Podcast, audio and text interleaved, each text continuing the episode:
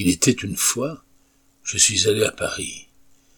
C'était une nuit comme les autres, où les étoiles brillaient dans le ciel noir et les rues étaient calmes.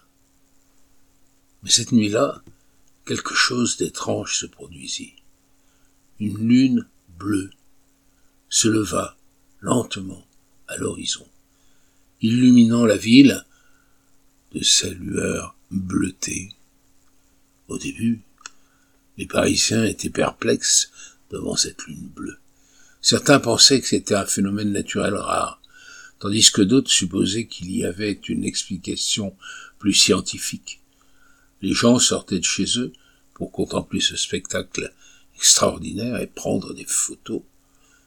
Mais alors que la nuit avançait, les gens commencèrent à remarquer que des choses étranges se passaient dans la ville. Les couleurs semblaient plus vives, les sons semblaient plus intenses, et les parfums semblaient plus forts.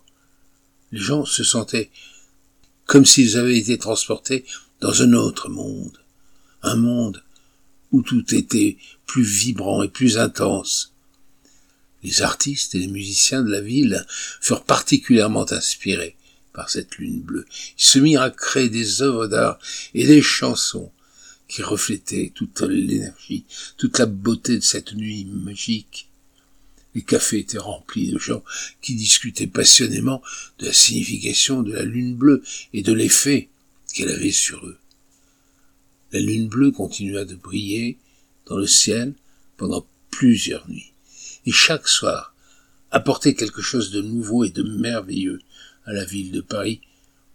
Les gens se sentaient plus vivants, plus passionnés, plus connectés les uns aux autres, et même lorsque la lune bleue disparut, la ville garda une trace de sa magie et de son énergie. Elle devint connue comme la ville où la lune bleue avait brillé.